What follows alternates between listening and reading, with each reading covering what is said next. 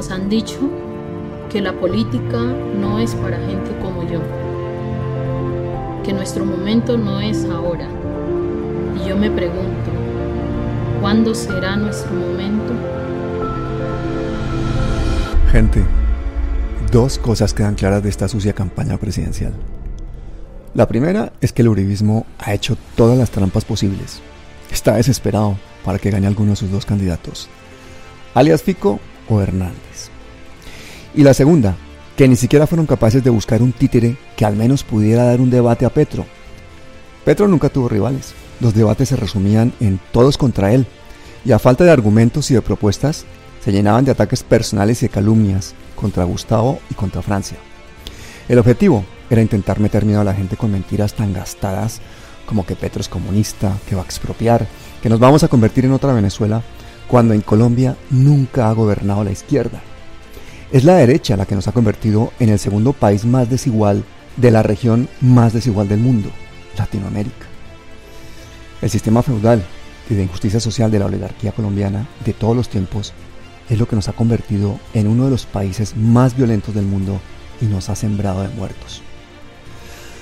Así que como esos debates eran un insulto a la inteligencia del pueblo, a escasas horas de las elecciones y en colaboración con la Corporación Latinoamericana Sur, hemos invitado a Petro a conversar con otros dos brillantes economistas, los profesores Luis Jorge Garay y Jorge Iván González, con la moderación de nuestra compañera la doctora Carolina Corcho.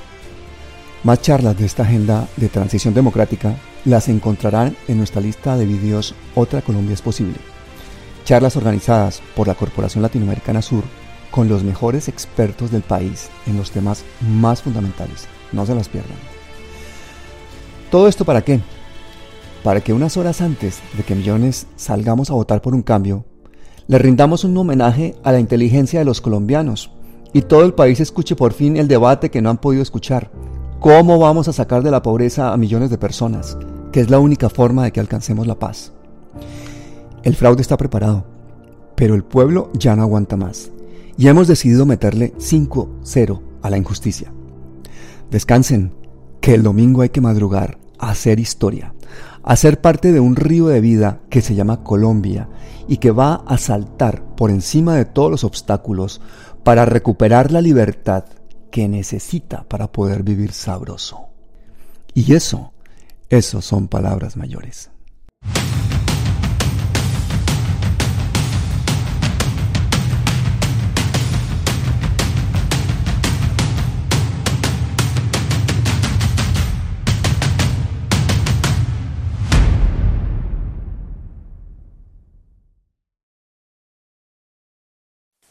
Bueno, muy buenas noches. En el inicio de este conversatorio con el candidato presidencial Gustavo Petro y con los profesores Luis Jorge Garay y Jorge Iván González, agradecemos la presencia del candidato y de los profesores. Queremos conversar acá sobre un asunto muy importante para el país que se está presentando eh, en este momento y son los temas económicos, específicamente el tema tributario e industrialización. Recientemente se ha lanzado el libro Agenda de Transición Democrática, Otra Colombia es posible, eh, frente al cual el candidato Gustavo Petro, y nos agrada y nos complace, ha dicho que ha sido uno de los fundamentos académicos e investigativos para su propuesta eh, programática que le está presentando al país.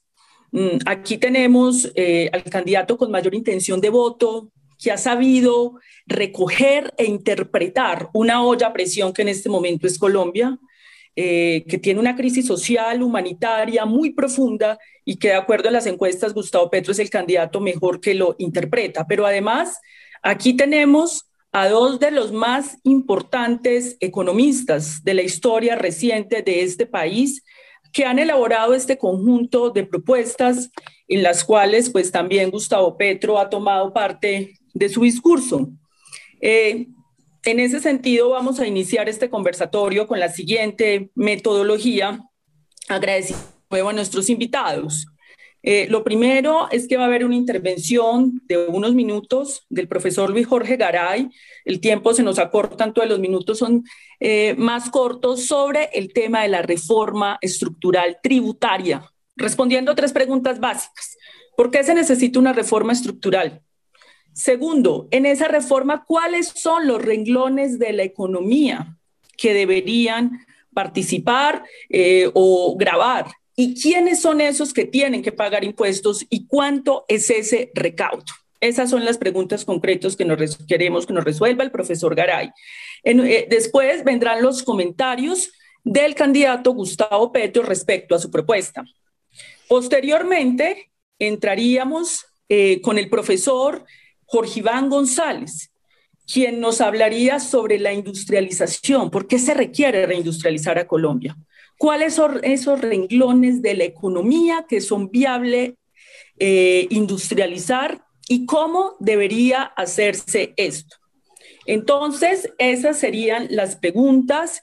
Yo les extiendo pues un caluroso saludo a quienes nos acompañan y eh, para poder empezar porque el candidato tiene ahorita eh, una entrevista, seríamos pues con el saludo de usted la palabra el doctor Luis Jorge Garay.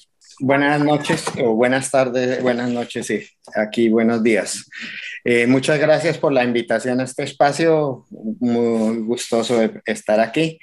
Lo que voy a presentar hace parte de un trabajo o un proceso de investigación que he venido realizando con un colega, Jorge Enrique Spitia, con, el, con quien he escrito cinco libros de, de, de 2019 hasta ahora relacionados con la tributación y la desigualdad en Colombia. Dada la, lo limitante del tiempo, quisiera entonces hacer las siguientes reflexiones. Primero, un planteamiento general de cómo es la tributación hoy en Colombia Dos, la situación que enfrenta Colombia eh, de crisis fiscal eh, y las necesidades eh, crecientes de gasto público para atender al 73% de la población que es pobre, vulnerable monetariamente en el país y la necesidad, por lo tanto, de un proceso de reforma estructural en Colombia para el próximo cuatrenio. Este, Antecedentes. Colombia es uno de los países más desiguales del mundo, a tal punto que el coeficiente de desigualdad estándar Gini, eh, según la encuesta de hogar, es 0,54, pero según la, aplicando los ingresos fiscales eh, que se declaran en renta de personas naturales, ese índice de Gini oscila cercanamente al 0.6 convirtiendo a Colombia en el primero o segundo país más desigual de América Latina, que es a su vez la región más desigual del mundo. En segundo lugar, eh, la tributación en Colombia es regresiva, inequitativa, ineficiente y no es redistributiva, por lo tanto. Es decir, la tributación que es el mecanismo por excelencia para redistribuir ingreso y poder mejorar la concentración, la distribución del ingreso en el país, eh, no ocurre en Colombia porque la tributación tiene un marcado sesgo pro rico, tanto en personas naturales como de personas jurídicas, y también un marcado sesgo en contra de las rentas de trabajo y a favor de las rentas de capital y no laborales, eh, lo cual hace que, como lo ha atestiguado la OCDE, eh, Colombia sea uno de los países donde eh, la distribución de ingresos no se modifica después de impuestos y transferencias. En tercer lugar, es importante entender que Colombia, a pesar de tener unas tasas nominales de impuestos altas, elevadas en el contexto internacional, las tarifas efectivas, lo que realmente se paga, es relativamente modesto, a tal punto que la presión tributaria de Colombia, que es el 19.4% del PIB, está 3.5 puntos porcentuales por debajo del promedio de América Latina y el Caribe y eh, alrededor de 14 puntos, 15 puntos porcentuales del PIB con respecto a países de la OCDE.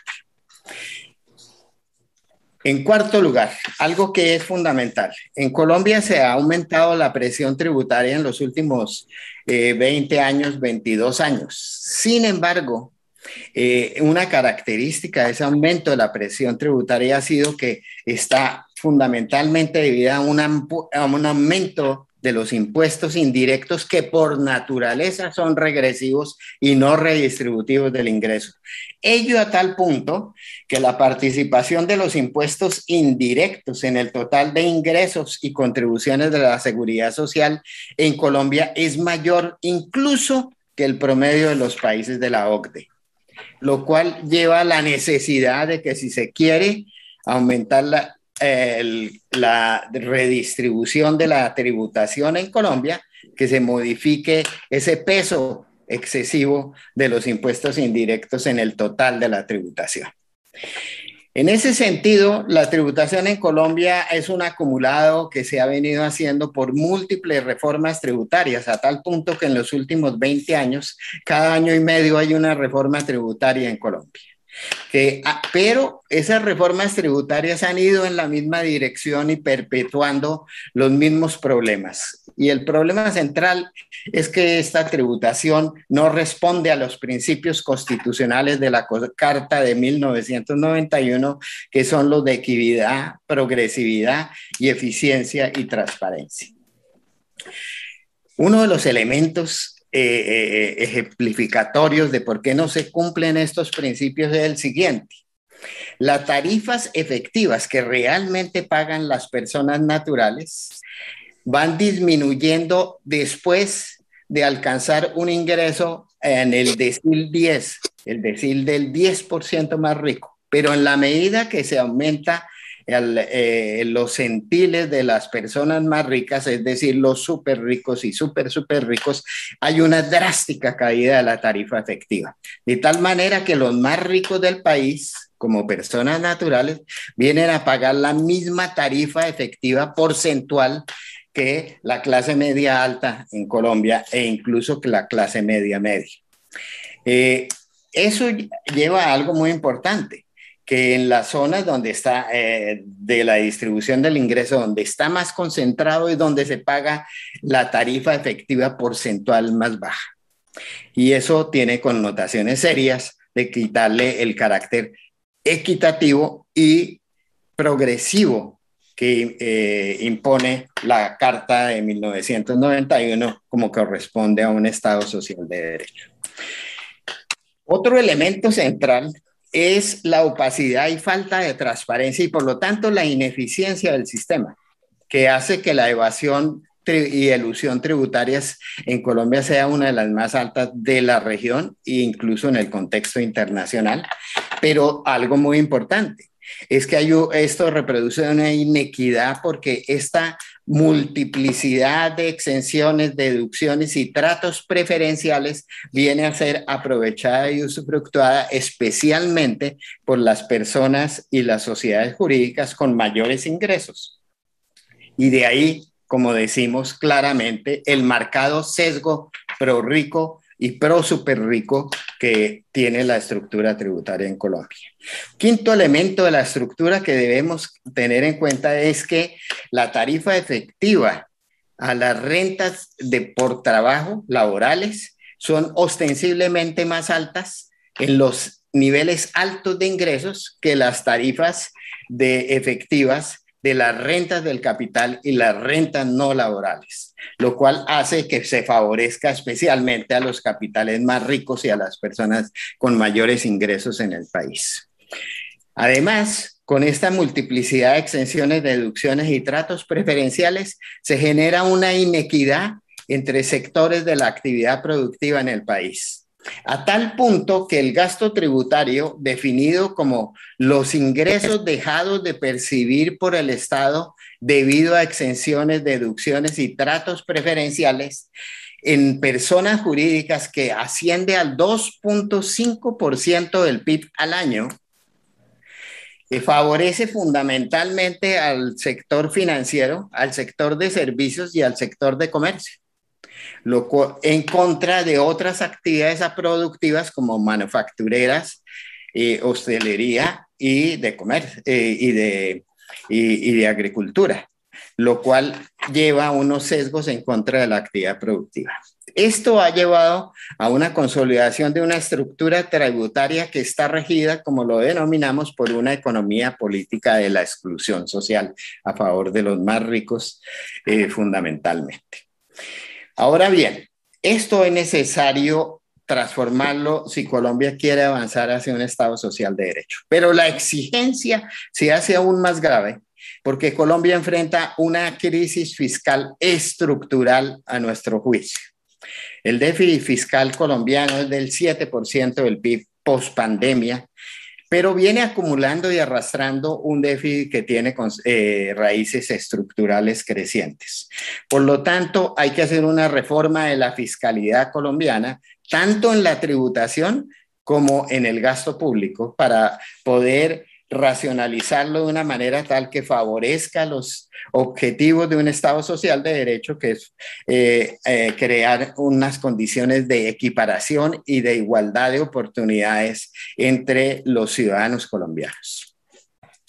Entonces, en este sentido, la reforma de la tributación es inaplazable, indelegable, pero la profundidad de los eh, sesgos de pro rico y de las distorsiones de inequidad y de regresividad que tiene el sistema, lleva a que es imposible, a nuestro juicio, eh, empezar a corregir eh, estas falencias a través de una mera reforma estructural.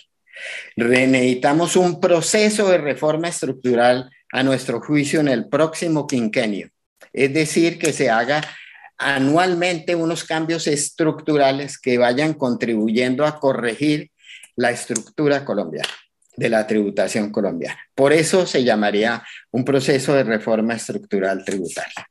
¿Cuáles son los propósitos de ese proceso de reforma estructural tributaria? Eh, en primer lugar, la observancia de los principios de equidad, progresividad, eficiencia y transparencia. En segundo lugar, el desmonte del marcado sesgo pero rico de la estructura tributaria. En tercer lugar, la reducción del elevado sesgo tributario en favor de las rentas de capital y, las rentas no laborales y a favor de las rentas de trabajo. En quinto lugar, el desmantelamiento de los tratos fiscales no justificados ni social ni económicamente en favor de cierto tipo de sectores que responden a grupos poderosos de interés. Sexto lugar, el aumento de la participación del valor de la tributación a las personas naturales en el recaudo tributario nacional aumento del recaudo del de impuesto a la renta de personas naturales, especial, si no exclusivamente, con la imposición de tarifas progresivas a las rentas más altas del país, al 5%, por ejemplo, de las más personas con mayores ingresos del país.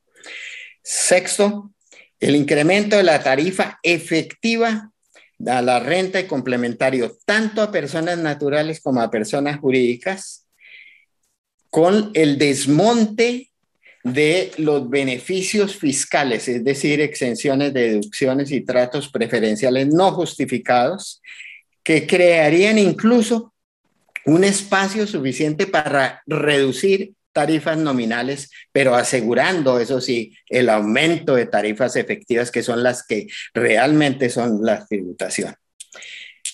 Octavo, se requiere aumentar la presión tributaria en Colombia, es decir, la proporción del recaudo tributario en el PIB para avanzar en la construcción de un Estado social de derecho en medio de las exigencias de la pospandemia y de la eh, guerra o invasión actual rusa y las consecuencias económicas mundiales que afectan al país y que lleva a la necesidad de este proceso integral de reforma tributaria.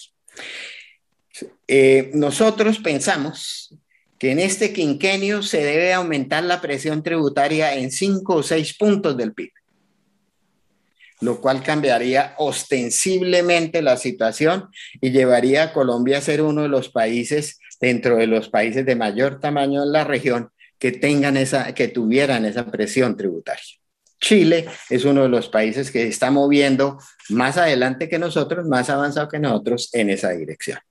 Por lo tanto, hay un dossier o una eh, propuesta de multiplicidad de opciones de política pública en las reformas de los impuestos de renta a las personas naturales, especialmente a las más ricas, a las personas jurídicas con la eliminación de exenciones y deducciones, y algo muy fundamental en nuestra propuesta, a mi juicio, y es que es fundamental que se aplique el IVA a la canasta, bienes de la canasta familiar de los hogares únicamente de los hogares más ricos del país, del 5% de los hogares más ricos del país y no al resto de la población, a través de un mecanismo similar al que hoy se aplica para la devolución del IVA a las familias pobres, eh, que es contabilizando el impuesto que se le debiera imputar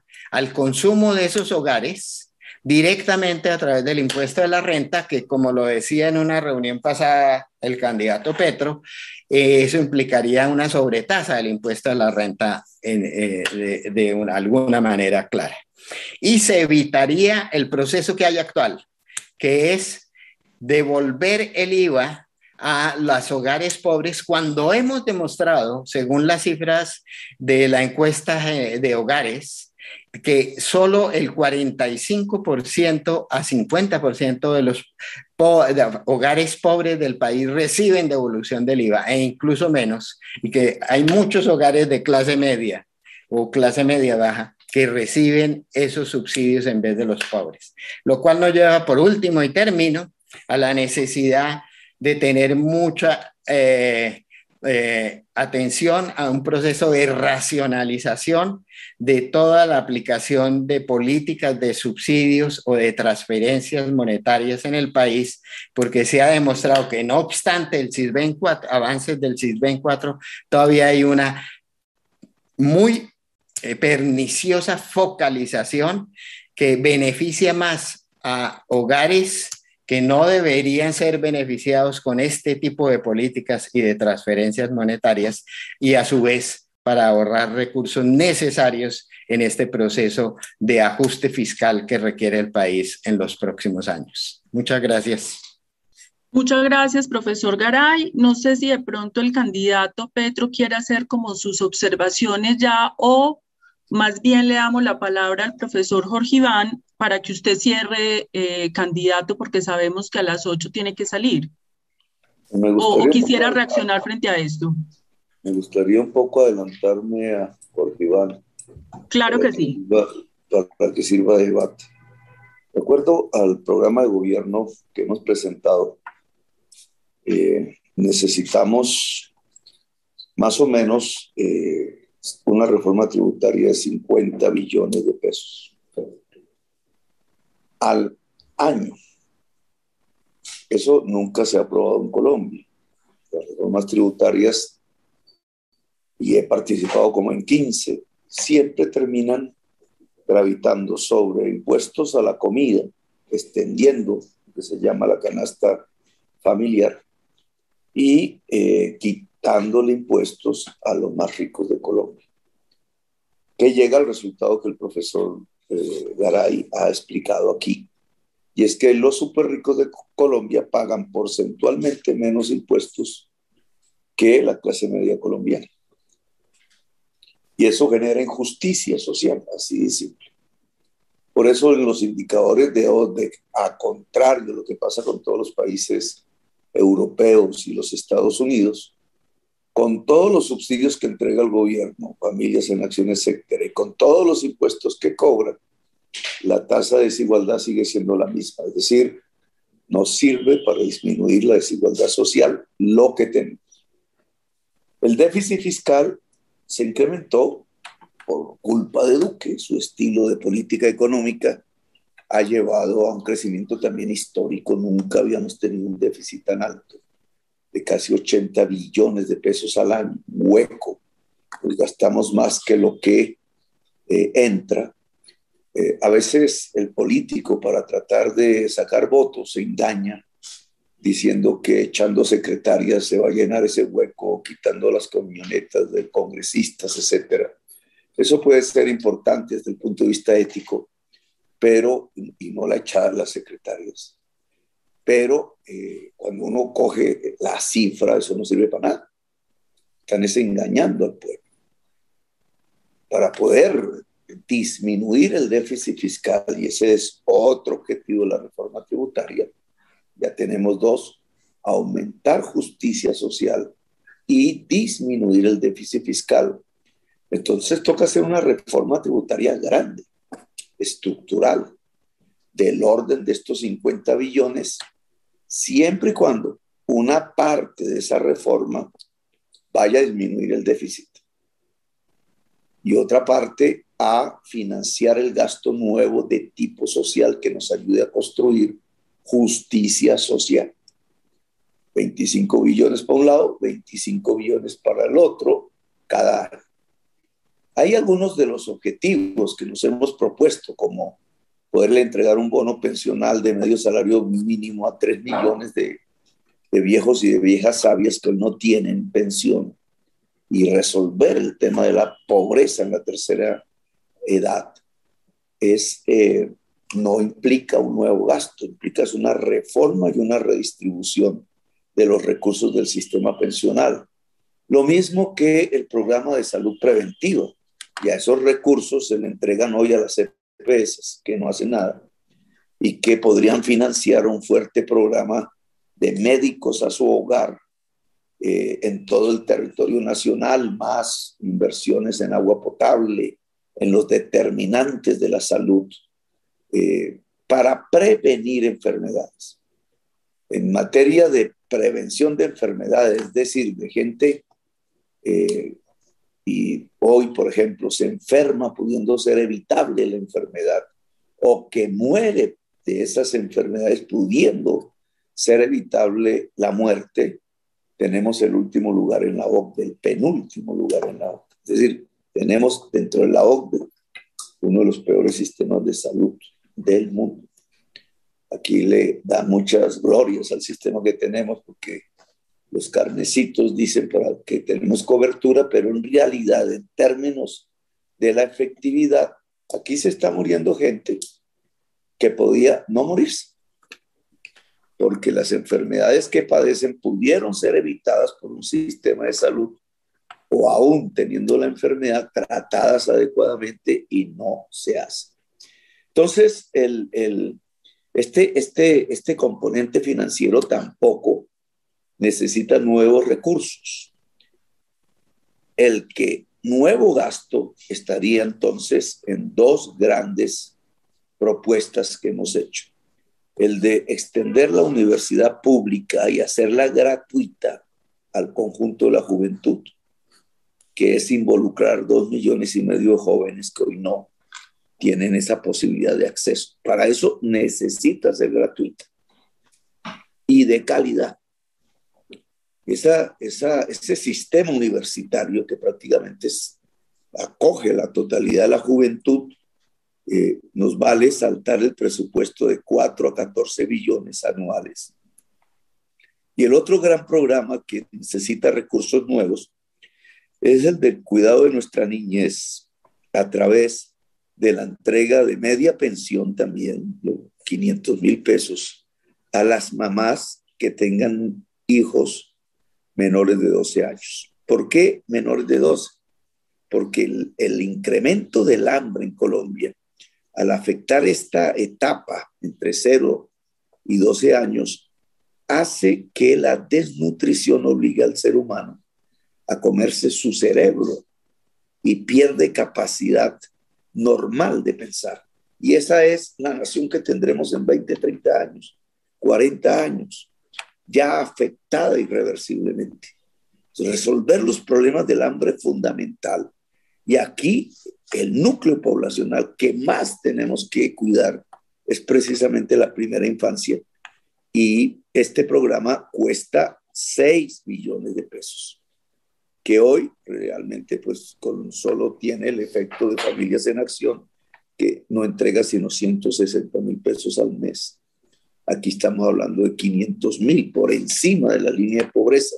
Yo creo que todo programa social, cuando se trata de subsidios, debe ir por encima de la línea de pobreza, porque si no es una limosna simplemente, y no tiene efecto en reducir la pobreza en Colombia.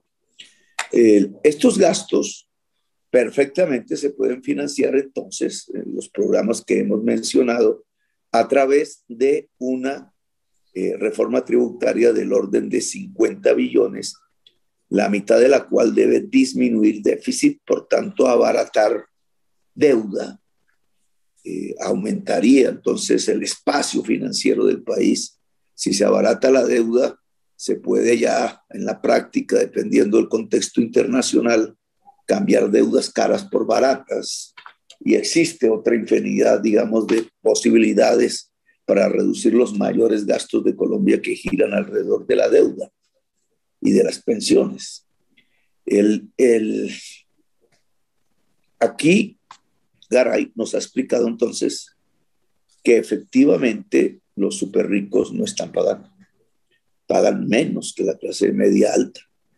Y eso significa que hay un espacio, como le ha afirmado en mi campaña cuando hablo de los 4.000 personas contribuyentes, no distingo entre naturales y jurídicas, que perfectamente podrían sufragar esta reforma tributaria de 5, 50 billones que nos permitiría además mejorar las líneas de justicia social y disminuir el déficit. Hay un tercer objetivo que voy a dejar aquí en puntos suspensivos para escuchar al profesor Jorge Iván González, y es que también el objetivo de la reforma eh, tributaria debe incentivar la producción. Tres objetivos generar justicia social, que lo logramos y los más ricos son los que más pagan para el gasto social en Colombia.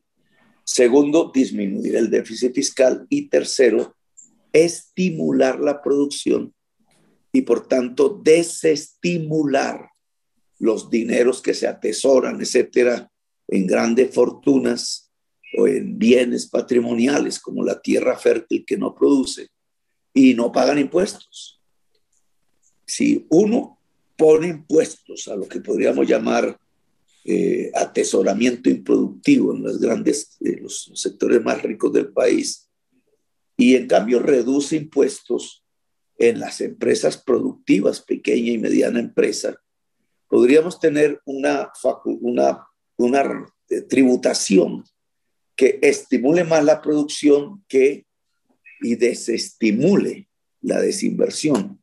Por ejemplo, cuando un gran empresario banquero retira por billones de pesos eh, dividendos, es decir, lo que le corresponde y decide retirarlo de las utilidades de un banco, eh, ahí no hay impuestos. La secretaria prácticamente paga más impuestos por su salario. La secretaria de ese mismo banquero paga más impuestos por su salario que el banquero al recibir billones de pesos de dividendos que se vuelven su ingreso personal, por definición. ¿Por qué no hay impuesto ahí? Si todos por nuestros ingresos pagamos, dependiendo de la magnitud, eh, un impuesto de renta que va subiendo a medida que más salario, más ingresos hay, ¿por qué los dividendos? Que es los ingresos del propietario de la gran empresa, en este caso los banqueros, ¿por qué no pagan? Y entonces, si uno hace esa reforma tributaria así, se desestimula sacar el dinero de la empresa o hay que pagar impuesto. Y en cambio, reinvertidos dentro de la empresa, eh, que tendría una, una disminución de sus impuestos, se vuelven pues más trabajadores, más capital, más máquinas, más producción. Es un estímulo a incrementar la producción y este sería otro objetivo que me parece fundamental de la reforma tributaria. Gracias, Carolina, muy amable. Gracias, candidato. Damos la palabra al profesor Jorge Iván González.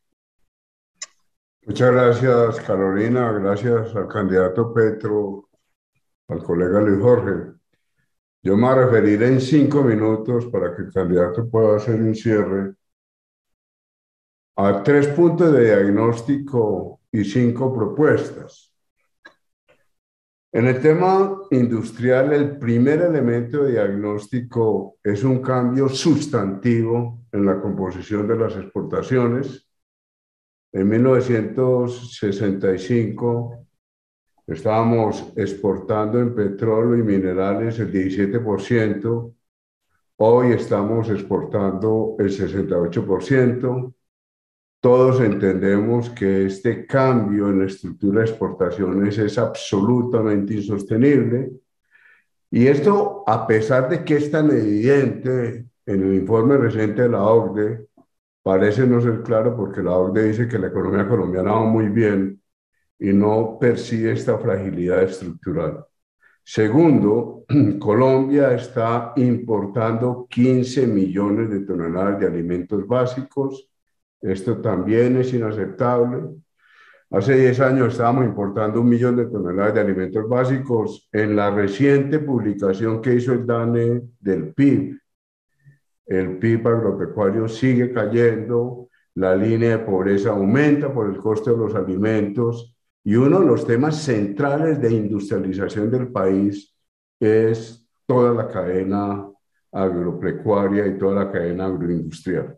El tercer elemento de diagnóstico es el ordenamiento del territorio. Creo que este es uno de los problemas centrales de la sociedad colombiana y el ordenamiento del territorio tiene que ver con las dinámicas industriales asociadas a los procesos urbanos y tiene que ver también con las disponibilidades que nosotros tenemos para aprovechar recursos naturales absolutamente maravillosos y esto tiene que ver directamente con todos los problemas asociados al cambio climático y a la matriz verde.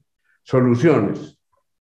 Primera solución, ya la mencionaba Luis Jorge, la mencionaba el candidato. En esto hay bastante acuerdo. El Estado colombiano es absolutamente pequeño.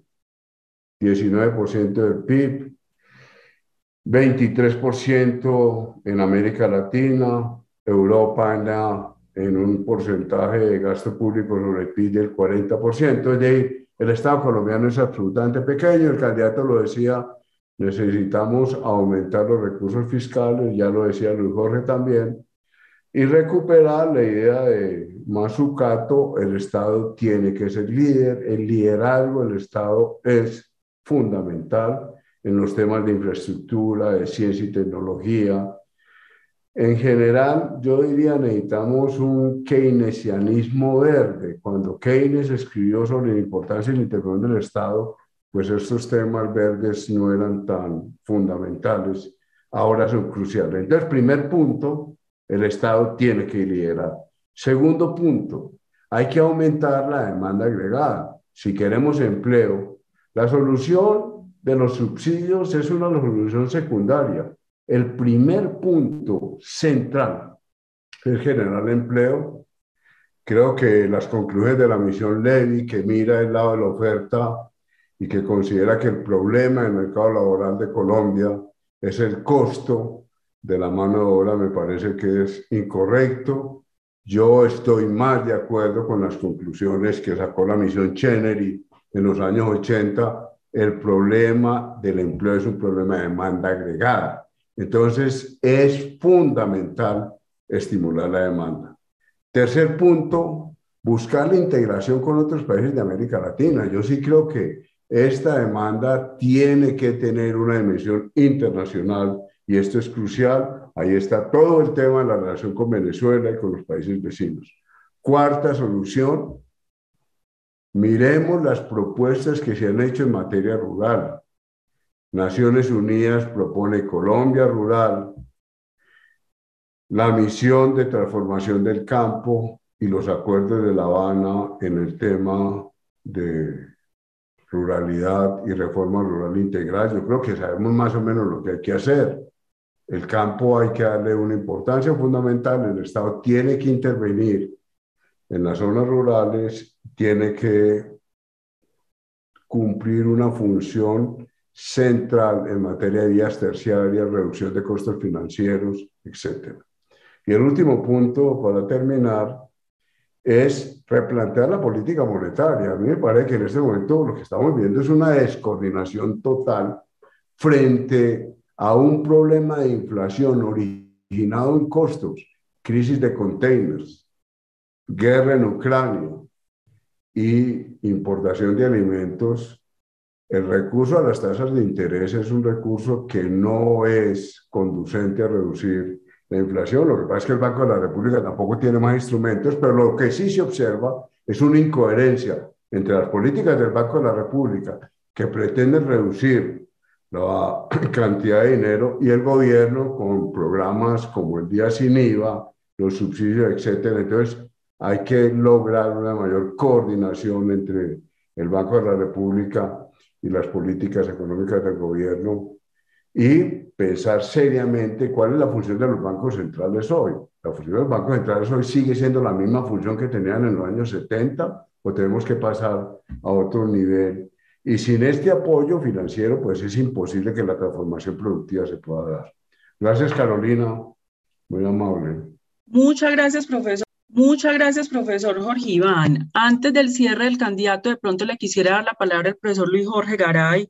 Profesor Luis Jorge Garay, usted como ve, el, el candidato Petro está haciendo una propuesta de 50 billones de pesos de reforma tributaria para algunos candidatos pareciera ser muy escandaloso, pero usted nos está diciendo que la propuesta que usted hace de un crecimiento del 5 y 6% del PIB, inclusive superior a esos, a esos 50 billones de pesos.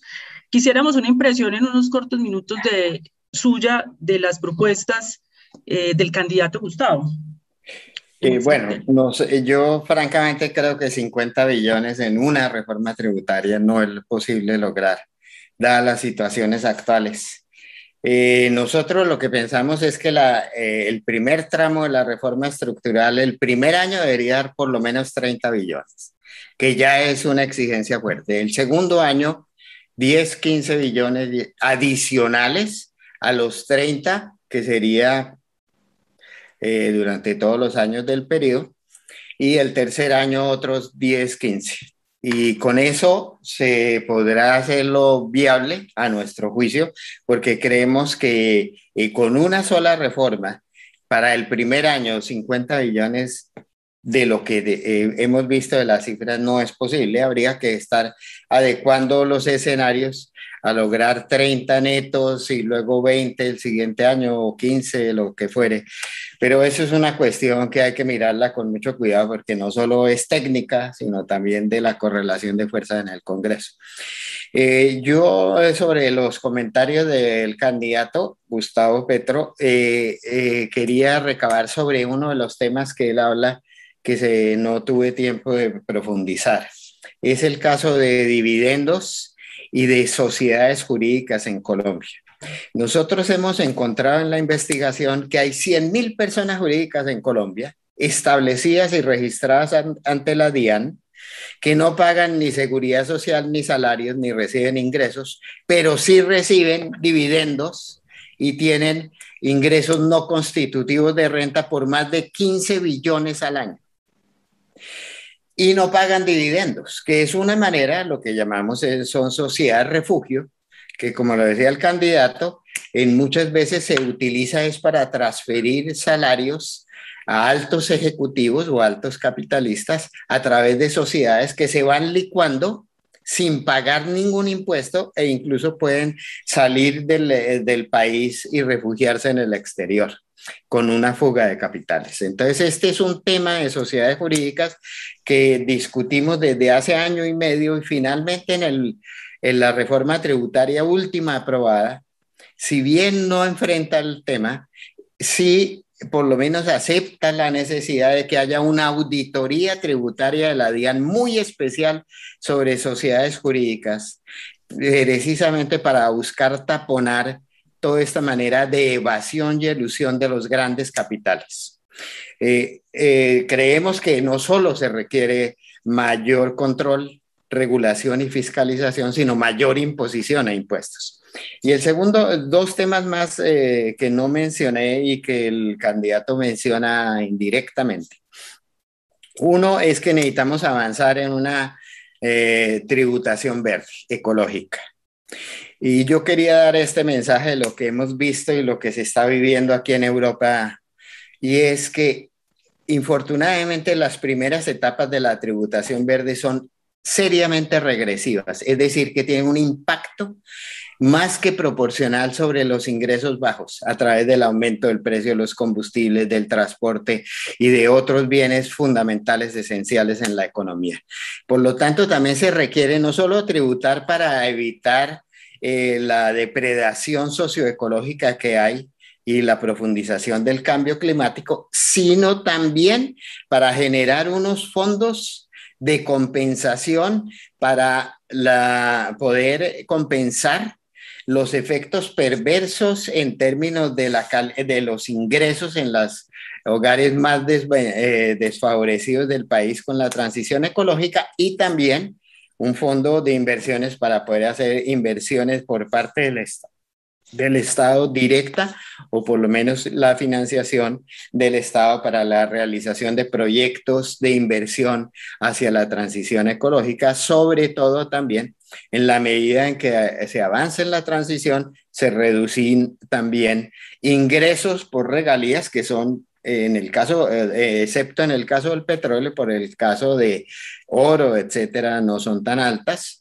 para poder también hacer esta transición al no extractivismo intensivo que ha vivido un país como Colombia. Y por último, el tema de la tierra, que muy bien lo mencionaba el candidato. Nosotros pensamos que el eh, eh, catastro multipropósito tiene que tener un elemento adicional que es el del uso y aptitud de la tierra, para que el impuesto predial que se haga sea también proporcional y calibrado según la adecuación del uso de la tierra por parte de los poseedores. De tal manera que aquellos que la usen en lo que no debiera corresponder la tierra deberían tributar más y no solo los que sean tierras ociosas, que también generaría una buena fuente de ingresos y favorecería también a la estrategia del cambio climático. Es decir, el paquete tributario es un paquete supremamente amplio porque no es solo de ingresos fiscales, sino también de señalización de precios e incentivos a la economía para transitar en procesos tan profundos como la transición ecológica, la transición energética y la lucha contra el cambio climático. Muchas gracias, gracias profesor Garay. Y ya candidato Gustavo Petro para el cierre. El profesor Garay propone una reforma tributaria que sea 30 billones el primer año, 50 billones el segundo y 75 billones el tercero de ahí en adelante. Eh, que es una ley, digamos. La ley produce el mecanismo para que en el flujo de los años pase a, esos, a esos niveles. Yo propongo 50 cada año. Eh, el profesor dice que eso, digamos, primero, eh, en un primer año, el cobro de 50 no se podría y no sería suficiente si se quedan 50 en los siguientes años. En esto hay que hacer bien las cuentas porque depende mucho de la correlación de fuerzas del Congreso, en donde somos fuertes, pero no mayoría y hay que lograr un consenso social y un consenso político, obviamente, porque es una ley de la República al final de lo que estamos hablando. El consenso social tiene que ver con que los, la parte de la sociedad más poderosa económicamente acepte que el pacto social es el impuesto. Acepte que llegó un momento en que ya no se trata de usar las leyes de reformas para sacar más y más beneficios eh, como grupo social, sino que esto puede llevar a un estallido de la sociedad, tal cual vimos hace un año, porque por estar en eso, la reforma tributaria del 2019 de Duque le regaló plata. Parte de la nueva consiste en derogarla regaló un orden de 10 a 20 billones de pesos anuales a los grupos más poderosos del país. Y en la siguiente, porque se empezó a abrir el hueco por esa falta de recursos, entonces se le ocurrió a Carrasquilla ponerle impuestos a la comida, a la energía, y estalló la sociedad. Eso ya significa un mensaje fundamental. la siguiente reforma tributaria tiene que corregir la justicia en términos de justicia, la realidad tributaria de Colombia. Y eso implica un aumento sustancial de impuestos para los sectores más poderosos del país. Hay quienes dicen, eso es odio de clases, lucha de clases, no, eso se llama justicia. El mundo es así. El mundo no es como lo que tenemos en Colombia en general, porque eh, la justicia es lo que permite la convivencia. Entonces, si el país entra en terrenos más pacíficos, más justos, las empresas se vuelven más grandes, las ganancias en volumen se vuelven más grandes para incluso esos mismos empresarios que hoy están pagando sus impuestos. Eh, no es un problema de odio de clases, es un problema de base para constituir la convivencia nacional. Y en esto, eh, y por eso hablamos de pacto histórico, eh, esa mentalidad nueva en los sectores de mayor poder económico es fundamental para construir el pacto social y la paz. Porque eh, además los otros objetivos, el de disminuir el déficit fiscal, no es discutible. Eh, pues, un país puede tener déficit, pero puede llegar a un momento de, de quiebra, a situaciones muy difíciles si su capacidad de pago va disminuyendo. Y yo pienso que aquí eh, se trata de disminuir el déficit fiscal de Colombia también hacia niveles sostenibles, más sostenibles que el actual. El, el, tercer objetivo, que es la producción, que tiene que ver con el tema de la descarbonización de la economía. A mí me gustaría verlo en la perspectiva del comercio internacional. ¿Qué productos estamos importando altamente contaminantes en el mundo? Y esos no deberían tener un arancel bajo lo cual podría propiciar el surgimiento de sectores descarbonizados en la producción nacional, además de hacer crecer la producción nacional, eh, que me parece importante. Yo he mirado el tema del maíz. El maíz tiene, pues, a través del Tratado de Libre Comercio, pues nos volvimos importadores de maíz. El maíz se descubrió en Colombia. Tiempos milenarios, en Momil, Córdoba, es el primer registro que hay eh, la productividad del maíz en Estados Unidos es 14 hectáreas por 14 toneladas por hectárea. Eh, está fuertemente subsidiado. Nuestra productividad en el mejor promedio del maíz amarillo tecnificado es 5. Eso hace que el maíz norteamericano sea más barato que el nuestro y se importa y acabó con la producción de maíz nacional si nosotros, y aquí vienen las, las, problemáticas concretas, protegiéramos en la idea de que un cereal que es tan importante en la alimentación, buscando soberanía alimentaria.